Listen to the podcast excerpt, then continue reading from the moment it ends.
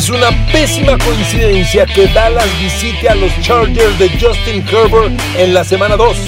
Es un matchup que no le favorece a Dallas en nada y pone en alto riesgo que el equipo de Dak Prescott inicie cero ganados, dos perdidos. Queridos amigos, bienvenidos a mi podcast. Un abrazo en Spotify Podcast, YouTube Podcast, Apple Podcast, Google Podcast, Amazon Music Podcast. Este podcast lo presenta codere.mx. Pix NFL por Enrique Garay. Gracias amigos de Codere. ¿Qué tal la semana pasada, amigos de Codere.mx? ¿Qué tal la semana pasada? Cinco Pix. Cuatro correctos. Espero hayan ganado unos billetitos. De eso se trata esta historia, de ponerle sabor, de emocionarlos y de ganar una lana. Cada quien sabe cómo jugar, cómo agrupar, cuándo jugar, pero el camino es en codere.mx.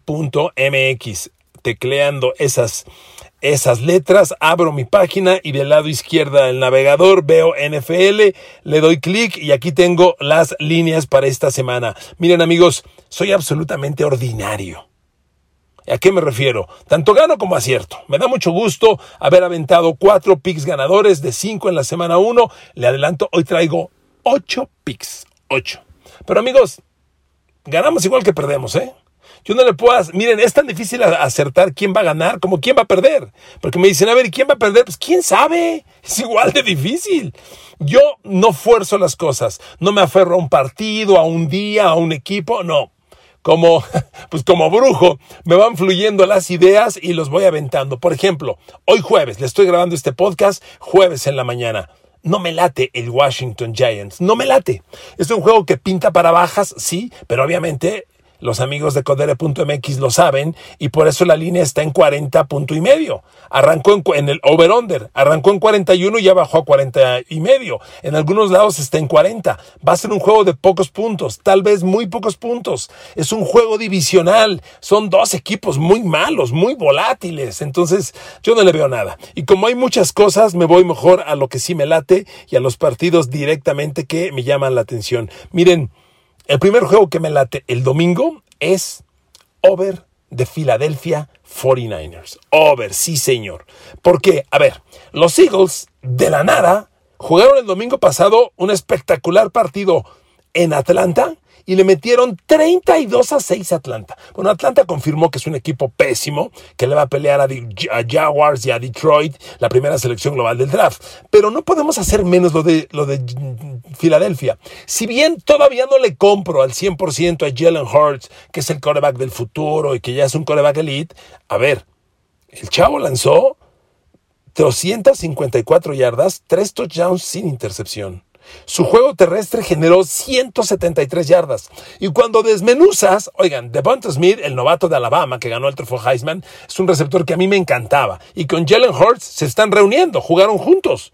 Y, y se entendieron muy bien. En el partido contra Atlanta, Hurts buscó ocho veces a Devonta Smith y atrapó seis pases, 71 yardas y un touchdown. Y Jalen Rigor, primera de draft el año pasado, capturó seis de seis que le lanzó Jalen Hurts para otro touchdown. Y Filadelfia tiene, para mí, la mejor pareja de alas cerradas en Dallas Goddard y Zach Ertz, pareja de alas cerradas. Kansas City tiene a Travis Kelsey, pero solo tiene uno. Eh, yo creo que Tampa Bay tendrá una gran pareja con Gronkowski y O.J. Howard, hay que verlos. Pero los de Eagles ya funcionan. Entonces, Devonta Smith, Jalen Rigor, Dallas Goddard, Zach Ertz y corriendo Miles Sanders, un corredor fascinante. Oiga, este equipo tiene armas. ¿Y por qué me gusta ante San Francisco? Miren, los, los 49ers vienen de meterle 41 a, Detroit. Fue uno de los picks que tuvimos la semana pasada. De, hecho, fue el primer pick que ganamos. El over-under era 42 puntos. Yo les dije, está muy bajo. Acabaron siendo 74 puntos. Usted dirá si yo tenía o no la razón. Este, este over se dio desde el tercer cuarto. Pero San Francisco metió 41 puntos. Pero le metieron 33. Y se los metió Detroit con Jared Goff. Por favor, Jared Goff. Y espéreme, eso no es todo San Francisco, ya sabíamos, ya lo sabía yo, se los dije en un análisis, que el perímetro de los 49ers es débil. Si bien la línea frontal es muy sólida, y ahí está Nick Bosa, y ahí está Javon Kinlow, que son, que son los jugadores que hacen mucho daño, la defensiva secundaria es mala. Se fue Richard Sherman, y nunca Jimmy Ward, Jacquisky Tart se han convertido en estelarísimos corners. Bueno, pues Jared Goff les metió 338 yardas por pase y 3 touchdowns. Y corriendo, los Lions agregaron otras 120 yardas. Esa defensa de los 49ers contra Jalen Hurts de Filadelfia que le acabo de decir, miren, en la página codere.mx el over-under está en 50 puntos. Anótemelo. Voy over, over Philadelphia 49ers, over de 50 puntos. Es el primer pick que, le aviento. Over de 50 puntos, 49ers visitando a Filadelfia, ¿ok? Ese es el pick que me gusta. Demos de velocidad. Pasemos al siguiente pick. Me encanta. Me encanta, y ahí le va un doble pick. Me encanta Arizona, menos tres y medio recibiendo a Minnesota. Y me encanta over de Arizona, Minnesota de 51 puntos. ¿Por qué me gustan los dos? A ver, amigos, si usted, si usted me sigue en mis redes sociales, lo cual le agradezco mucho, es muy posible que haya escuchado mi podcast de hace ocho días, previo de la conferencia nacional. Ahí le dije, aguas con Arizona. Arizona es un equipo muy bien armado que está a punto de detonar. La gran duda de Arizona es, Kyler Murray ya subió tres escalones. La pregunta es, da el cuarto paso y se mete a los... Ya es un buen coreback, un coreback interesante, que no te genera muchos, muchos errores, es un coreback confiable, pero todavía no es estrella. Da el siguiente paso y se sube al cuarto escalón para meterse a la lead de la NFL o retrocede.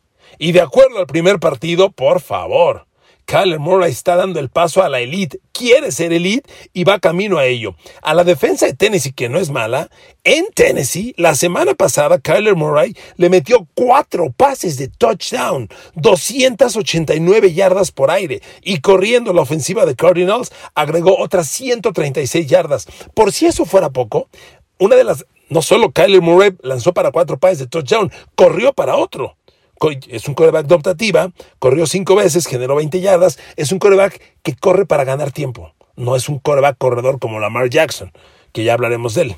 Es otro pick que traigo, el Kansas City Baltimore. Este, Kyler Murray corre para ganar tiempo y generó un touchdown. Kyler Murray generó cinco touchdowns la semana pasada contra Tennessee en Tennessee, pero la defensa de Cardinals.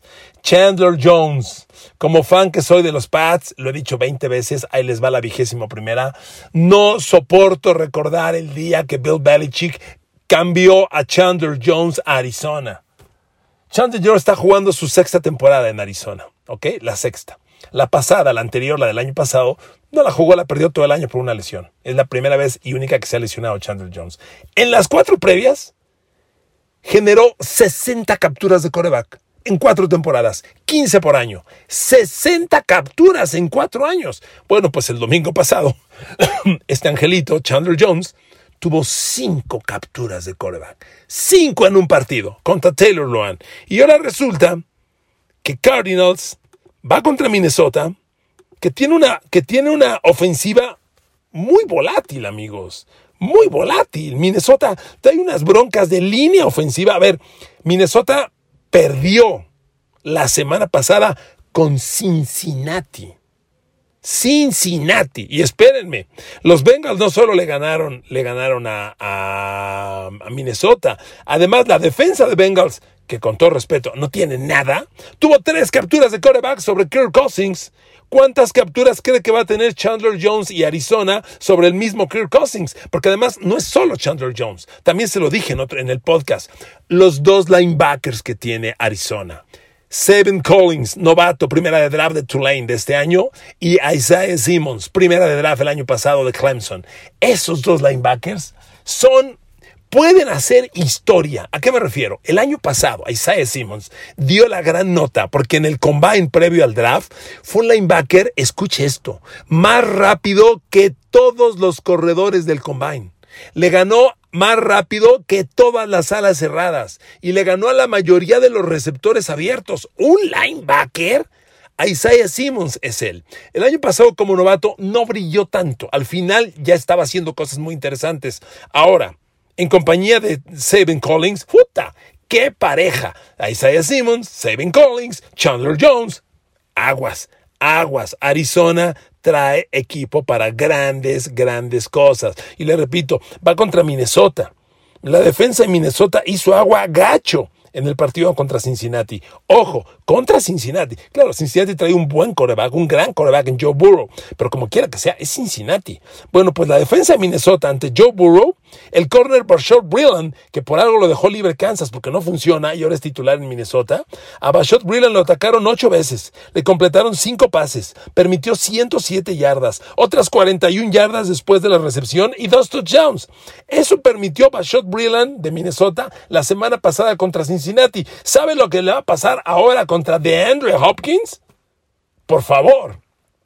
Arizona le va a DeAndre Hopkins, que por cierto, la semana pasada contra Tennessee capturó seis pases para 83 yardas y dos touchdowns. ¿De dónde Kyler Murray hace las cosas? DeAndre Hopkins, no me hagan menos a Christian Kirk, el otro receptor, no me hagan menos al novato Rondell Moore, con el que van a mover las cadenas muchas veces. Este, y AJ Green hizo pocas cosas la semana pasada. Sigo creyendo que todavía trae medio tanque de gas, tal vez un cuarto de tanque, pero con eso puede funcionar. Arizona trae equipo. Arizona le va a ganar y le va a ganar bien a Minnesota. La línea en codere.mx está Arizona menos tres y medio. Yo tomo Arizona, pero también tomo el over, porque Minnesota, como quiera que sea, Minnesota perdió con Cincinnati, pero nadie puede negar que Kirk Cousins es un quarterback de 4.000 yardas por aire consistentemente, las tuvo el año pasado.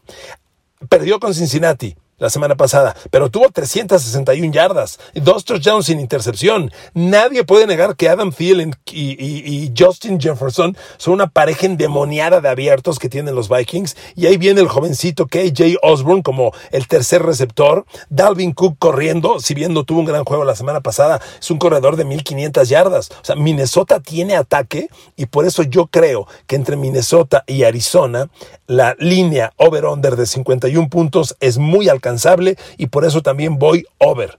Concluyo, Arizona menos tres y medio, lo tomo. Over 51 puntos, lo tomo. ¿Ok?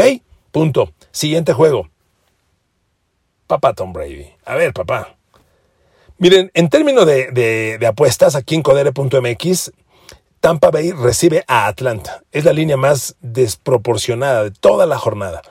Tampa Bay da 12 y medio. Tampa está menos 12 y medio. Si usted apuesta a Tampa, para que gane la apuesta, Tampa tiene que ganar por 13 puntos o más. Le digo una cosa, va a ganar por 25, por 30.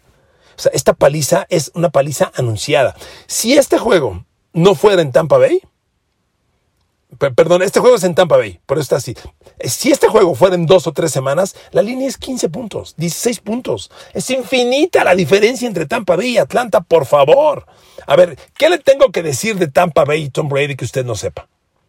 La semana pasada contra Dallas, 450 yardas de ofensiva total, casi 400 por aire al señor Brady, con un arsenal ofensivo indefendible, porque la bronca de enfrentar a Tom Brady hoy, uno, es que es Tom Brady, dos, tiene una línea ofensiva que no permite que lo toque nadie, y tres, hoy, lanzándole a Godwin, Antonio Brown y Gronkowski, déjalo en tres, no hay manera de defenderlos. Y ahí está Mike Evans, ¿eh? que no es malo, tuvo un mal partido contra Dallas, pero no es malo y Leonard Fournette corriendo y que es un buen corredor receptor. ¿De dónde diablos Atlanta le va a parar el juego a Tom Brady? No, por favor, por favor, no hay manera. No hay manera, queridos amigos. Y miren, Atlanta, Atlanta fue la víctima de, de Filadelfia en la jornada pasada. Ya les mencioné el gran partido que tuvo Jalen Hurts, todo lo que hizo, pero cuando ves defensivamente Atlanta, por favor, a ver, ¿Cuántas presiones de coreback logró Atlanta contra Filadelfia la semana pasada con la defensa que ahora va a enfrentar a Tom Brady y Tampa Bay? 11 presiones. Eso no es nada. Nada. A ver, la, defensa de Atlanta ante Jalen Hurts de Filadelfia tuvo una captura, un golpe y nueve apresuramientos. Eso ante Tom Brady no es nada. Nada. Le doy otro dato. El linebacker Dion Jones de Atlanta, que es un chavo muy rápido. Bueno, al enfrentar a Filadelfia, ya le decía, Filadelfia tiene una de las parejas de alas cerradas que a mí más me gusta, Dallas Goddard y Zach Ertz. Bueno, pues esta defensa de Atlanta ahora va contra Gronkowski y O.J. Howard de, Tampa. Dion Jones defendiendo a las alas cerradas de Filadelfia, y eso de defendiendo entre comillas, le lanzaron siete pases, le completaron los siete, permitió 93 yardas, permitió otras 57 yardas después de la recepción y le anotaron una vez. ¿Usted cree que Dion Jones va a hacer algo mejor contra Gronkowski y OJ Howard? Por favor, dígame quién va a tomar a Antonio Brown y Chris Godwin. Los corners de Atlanta, por favor. Los corners de Atlanta tienen unas deficiencias gravísimas. El mejor es AJ Terrell, que fue primera de draft hace dos años y tuvo un partido respetable contra Filadelfia. Solo permitió tres recepciones de cuatro pases, no permitió touchdown y apenas 30 yardas. Sí, pero una cosa es eso, quiero verlo contra el Arsenal que viene. Eh, Fabián Moros, otro de los corners, permitió un touchdown ante Filadelfia. De, tres, de cuatro pases le completaron tres. Eh, amigos, hay todos los matchups que usted busque son desfavorecidos para Atlanta. Todos. Y falta la defensa de Tampa Bay con Jack Shaquille Barrett, JPP, Damukonsu y Vita Bea contra Matt Ryan. Miren, Atlanta siento yo, muy pronto va a anunciar que cambia a Matt Ryan para que Matt Ryan pueda respirar en otro lado y no vivir esta basura. Atlanta viene en descomposición total y Tom Brady y los Buccaneers le van a pasar por encima. A ver, por Dios, la semana pasada Brady y Tampa Bay generó 379 yardas por aire, cuatro touchdowns el señor Brady. Por favor. La defensa de Atlanta aceptó 150 yardas por tierra de Miles Sanders de Filadelfia la semana pasada. Ahora va contra Leonard Fournette y Ronald Jones, que no corrieron tanto contra Dallas. El día para correr es este. No, amigos, no, no, no, no, no, no hay manera. Miren, estas líneas tan grandes son peligrosas porque pues en el fútbol americano de repente hay touchdowns llamémosle así, un poco accidentales. ¿Qué tal si pateas el kickoff y, y, te lo regresan 100 yardas para touchdown? Eso puede pasar en cualquier momento. O un fumble que bote bien, te caiga en las manos y tengas campo libre para devolverlo a touchdown. Eso puede pasar. Y si le pasa una de esas a Atlanta al principio, eh, con, con, la línea que está a 12 y medio, ya estarías abajo 19 y medio. O sea, eso puede ocurrir. Pero amigos, este juego va a tener 25, 30 puntos de diferencia. Tampa Bay le debe ganar a Atlanta 35-6, 35-10. O sea, no hay manera por ningún lado. Yo le busco y no le encuentro caminos. Y además, el partido es en Tampa Bay. En Tampa Bay, considere eso. Es un tema que no le mencioné de Cardinals y de Eagles en las dos picks anteriores. Cardinals viene de ganar en Tennessee. Filadelfia viene de ganar en Atlanta. Ahora en la semana 2 están como locales. El juego 1 de apertura de temporada tiene un sabor de playoff, la gente está sumamente intensa, sobre todo ahora que venimos del COVID, son dos años sin ver a tu equipo, tu equipo acaba de ganar, a Filadelfia no se esperaba un triunfo y lo logró imponente. ¿Saben el escándalo que va a haber en Filadelfia recibir a 49ers, que habrá en Arizona recibiendo a Minnesota y que va a haber en Tampa Bay recibiendo? Por favor, esa ventaja de local es muy importante, es muy importante, ¿de acuerdo? Entonces concluyo, voy Tampa Bay, menos 12 y medio en este juego, sí señor. Siguiente pick.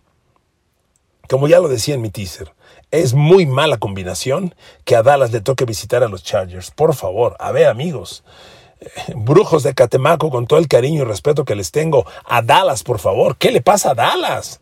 Va a enfrentar a Tampa. Uy, COVID, Zach Martin. Bueno, Total, dan un juegazo respetable, ok. Después, Lyle Collins, doping positivo, cuatro semanas fuera. Uf.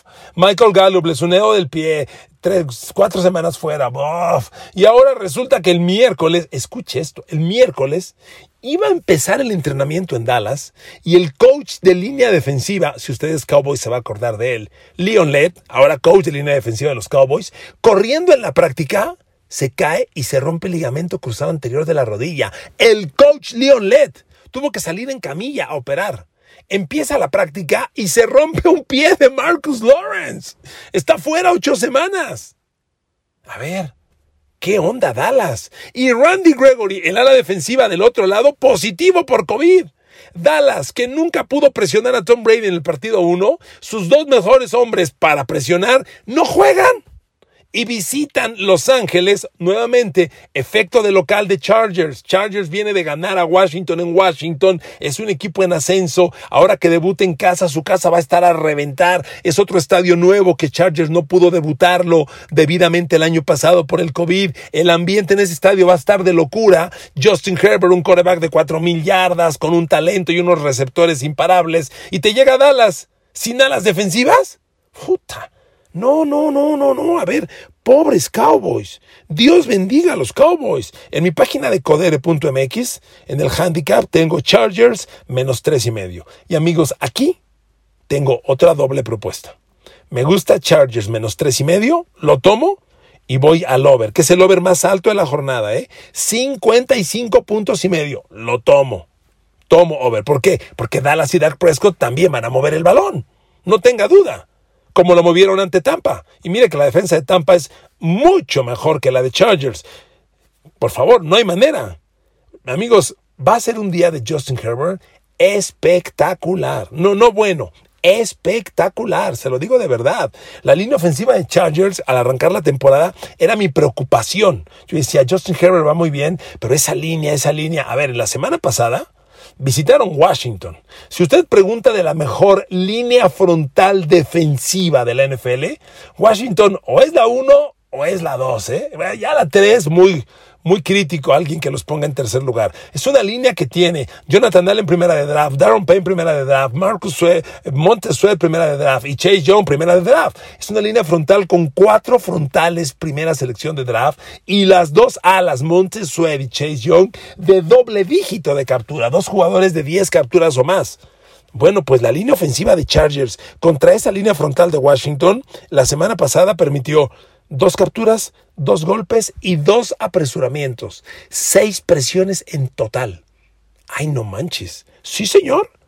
La línea ofensiva de Chargers está jugando lo que hacía falta y ahora el pronóstico de los Chargers debe ser muy grande. Yo ya les dije en varios podcasts que para mí Justin Herbert es un fenómeno que ha llegado a la NFL. Un fenómeno. Se va a acordar toda la vida Miami haber tomado a Tua Tagovailoa en lugar de Justin Herbert. ¿eh? Se va a acordar toda la vida.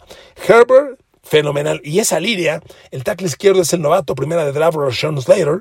El guy de ese lado es Matt Failer, que Matt Failer era de los Steelers. Lo perdió Steelers en, la agencia libre. Corey Lindsey es el centro, Odaya Bushi es el guard derecho y Brian Bulaga, que anda un poco tocado, es el tackle derecho. Con esa línea, nadie toca a Justin Herbert. Y Dallas, que además llega sin DeMarcus Lawrence y sin Randy Gregory, ¿sabe el día que va a tener Justin Herbert?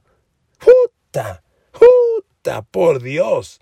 Atacando con Mike Williams y con Keenan Allen al corner Anthony Brown de los Vaqueros, por Dios. Anthony Brown la semana pasada ante los Buccaneers, híjole, Anthony Brown, le lanzaron ocho pases y le completaron los ocho. Permitió dos touchdowns. A ver, Anthony Brown, quítate el jersey número 24, no manches. Lo usó Larry Brown, MVP de un Super Bowl. Lo usó Everson Walls. Dallas tendría que ser muy cuidadoso a quién le da el 24, si es ya que no lo han retirado. Por favor, no, no, no, no, no, amigos, el macho es 100% desfavorable para la defensa de Dallas contra Justin Herbert. Yo espero un día no grande, monumental de Justin Herbert contra Dallas. Y por eso creo que Dallas va a ganar, que, que, Chargers va a ganar. Y el over se va a dar, porque nadie puede hacer menos que, bueno, que Dak Prescott la semana pasada a la defensa de Tampa Bay, que es la misma defensa que hizo pedazos a Mahomes en el Super Bowl, a esa defensa Dak Prescott le metió 400 yardas, 3 de touchdown, y con Amari Cooper, CD Lamb estuvo imparable. ¿Que no juega Michael Gallup? Pues sí, Lástima. Cedric Wilson creo que lo puede reemplazar decentemente. Y lo que Dallas necesita es correr el balón un poco con, Ezekiel Elliott. Amigos, Dallas va a mover la pelota, Dallas va a meter puntos, Dallas va a competir lo que le alcance. Pero el matchup defensivo de Dallas contra Justin Herbert al ataque es totalmente desfavorecedor. Concluyo, tomo Chargers menos tres y medio y tomo over 55 puntos y medio, como lo indica mi página codere.mx. ¿Ok? Bueno, rápido que me quedan dos picks y concluyo. Siguiente juego. Seattle recibiendo a Titans. Seattle está menos 6. Over-under está en 54 puntos. A ver, a ver, queridos amigos. Yo entiendo, es un partido complicado. Miren, Seattle tiene en Russell Wilson un coreback elite, pero elite de clase mundial. Nunca hagas menos a Russell Wilson. Lo que él hizo la semana pasada a Indianapolis, en Indianapolis fue monumental. Está sanísimo Tyler Lockett, está sanísimo DK Metcalf, Chris Carson está corriendo espectacular, se los digo de verdad, espectacular. Honestamente, la semana pasada tuvo un partido imponente corriendo la pelota Ross, eh, Chris Carson. El ataque está para explotar y amigos, repito el comentario anterior. Seattle viene de ganar en Indianapolis un juego que era muy difícil, lo ganó y lo ganó muy bien. Una de las casas más hostiles de la NFL es el estadio de Seattle. ¿Sabe lo que va a hacer recibir su primer juego como local? A un Russell Wilson que viene de arrollar a Indianapolis un año después de la pandemia. O sea, ese estadio va a estar hirviendo.